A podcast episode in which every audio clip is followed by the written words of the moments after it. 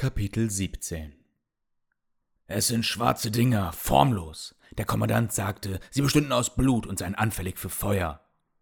Das erklärte, weshalb die Vorräte an Pech ausgeräumt und verteilt wurden, dachte sich der Priester. Sie tauchten mit einem Mal aus den Gassen auf und verfolgten uns dann. Irgendwann ließen sie von uns ab, aber wie weit sie hinter uns liegen, wissen wir nicht. Dieser Ort ist verflucht. Ich entschuldige mich höflichst, aber ich werde gebraucht, sagte der Ritter hektisch, während er nur halb in die Richtung des Priesters sah. Um sie herum rannten nun keine Soldaten mehr. Alle waren auf ihren Positionen, und der Gesalbte schloss sich seinen Kameraden an. Dieser Ort ist verflucht. Jene Worte brachten den Namenlosen zum Nachdenken. Warum hat man ihn nur entsendet? Es gab zahlreiche Priester ersten Ranges, von all den Frauen und Männern mit gleichen Ansichten, denselben Roben und derselben Position. Warum er? Dann kam ihm der Gedanke. Womöglich war dies das Problem. Es gab zu viele von ihnen. Die Positionen waren schließlich begrenzt, niemand wollte ihm spezifisch mit dieser ach so heiligen Mission schaden. Es ging darum, ihn loszuwerden, damit seine Stelle frei wurde. Er konnte ja schlecht dazu überredet werden, auszutreten bei all den Privilegien. Und Mord? Nein, zu solchen Mitteln würden sie nicht greifen. Die Kleriker waren da subtiler. Irgendein Priester zweiten Ranges oder gar dritten Ranges hatte einen anderen Jünger befördern wollen. So musste es sein. Warum auch würden Männer wie diese, der Priester sah sich mit Abscheu die versammelten Soldaten an, einen religiösen Führer benötigen? Der Himmel war mittlerweile schwarz geworden. Nur eine feine Linie aus rotem Licht waren noch hier und da zwischen den steinernen Bauten zu erkennen. Der Namenlose starrte nach oben. Es war schon wieder eine sternenleere Nacht. Der Mond leuchtete, nur zu drei Vierteln hinter den Wolken hindurch. Außer dem Geschwätz der Soldaten war es lautlos geworden. Der Wind verhielt sich still. Dieser Ort ist verflucht. Erneut dachte der Priester an die Worte des Ritters. In Zusammenhang mit der Beschreibung der Kreatur, welche der Mann zu sehen behauptet hatte, kam eine Erinnerung in dem Kleriker hoch. Okuri. Man nannte sie Okuri, Blutdämonen oder auch Schattenbestien.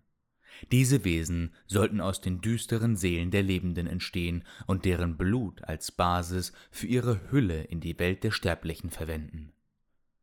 An Orten, an denen viel Blut vergossen worden war und die Toten mit Hass und Angst in ihren Herzen dahinschieden, würden sie erscheinen.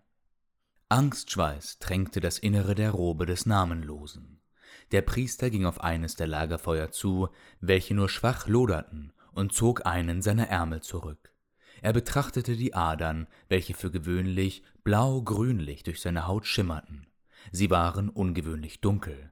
Eines der Anzeichen war erfüllt. Schlagartig wurde ihm eiskalt. Er trat näher an die Flamme heran, so nah, dass er beinahe seine Robe in Brand setzte. Es half nichts. Schwarzes Blut strömte durch seinen Körper. Das erklärte die unruhige Nacht am Vortag. Erst war er davon ausgegangen, dass es am Frostmond gelegen hatte. Er fühlte sich enteignet, seiner Position, seinen Vorteilen und seinem Besitz. Die Diener, welchen ihn begleiteten, waren plötzlich überflüssig. Nun konnte ihn niemand mehr retten. Er war verloren. Der Moment, in dem dies klar wurde, sollte einer seiner letzten sein. Es war nie eingeplant gewesen, dass er von dieser Reise zurückkehren sollte. Ob es nun die üblen Wetterbedingungen, der Auf- und Abstieg im Gebirge oder gar eine feindliche Macht war, irgendjemand mit mehr Einfluss als er hatte seinen Tod beschlossen. In seinem Kloster war sein Name aus einer langen Liste mit einer stilvollen Feder gestrichen worden, und neben der von wenigen Monaten getrockneten Tinte wurde ein neuer notiert. Dann gab es ihn nicht mehr. Er hatte ausgedient. Priester, was ist mit euch? erkundigte sich eine Frau. Sie war die treueste seiner Diener und ermahnte stets die anderen, deren Pflichten nachzukommen. So antwortet doch, der Namenlose antwortete nicht. Stattdessen kniete er sich hin. Seine Kutte mitsamt den Beinen im Schnee versinkend, sah er zum Himmel auf. Womöglich war dies alles eine Prüfung des Allsehenden. Er testete seinen Geist. Der Mond war wunderschön.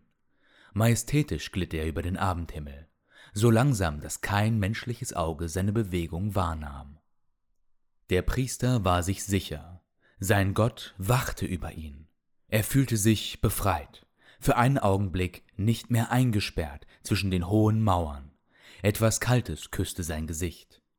Es waren Schneeflocken, gefrorene Tränen des Allsehenden. Sie versprachen Hoffnung, bildete sich der Priester ein. Er betrachtete sich selbst von außen, sah, wie der Schnee auf seine Robe fiel, sanfte Berührungen des Himmels. Nein, er würde hier nicht sterben. Sein Geist konnte nicht aufgeben. Egal welches Übel sich ihm in den Weg stellen würde, er war ein Priester ersten Ranges. Sein Wort zählte, seine Gebete wurden erhört. Er war ein Fürsprecher des Erschaffers dieser Welt, ein getreuer Diener, welcher sich der Finsternis stellte. Lasst uns diesen Ort weihen, sprach er und erhob sich wieder. Der Namenlose fühlte sich wie neu geboren. War dies die Erleuchtung, von der man sprach, die wahre Sicht? Seine Diener nickten ihm zu und huschten zurück ins Zelt. Sie holten ihm das heilige Wasser, die sogenannten Tränen. Mit mehreren metallernen Behältnissen in den Händen kamen sie zurück. Zur Enttäuschung des Priesters war das Wasser in diesen gefroren. Er war kurz davor, einen der Mönche dafür verantwortlich zu machen, hielt sich aber im Zaum. Erhitzt sie im Feuer, orderte er an.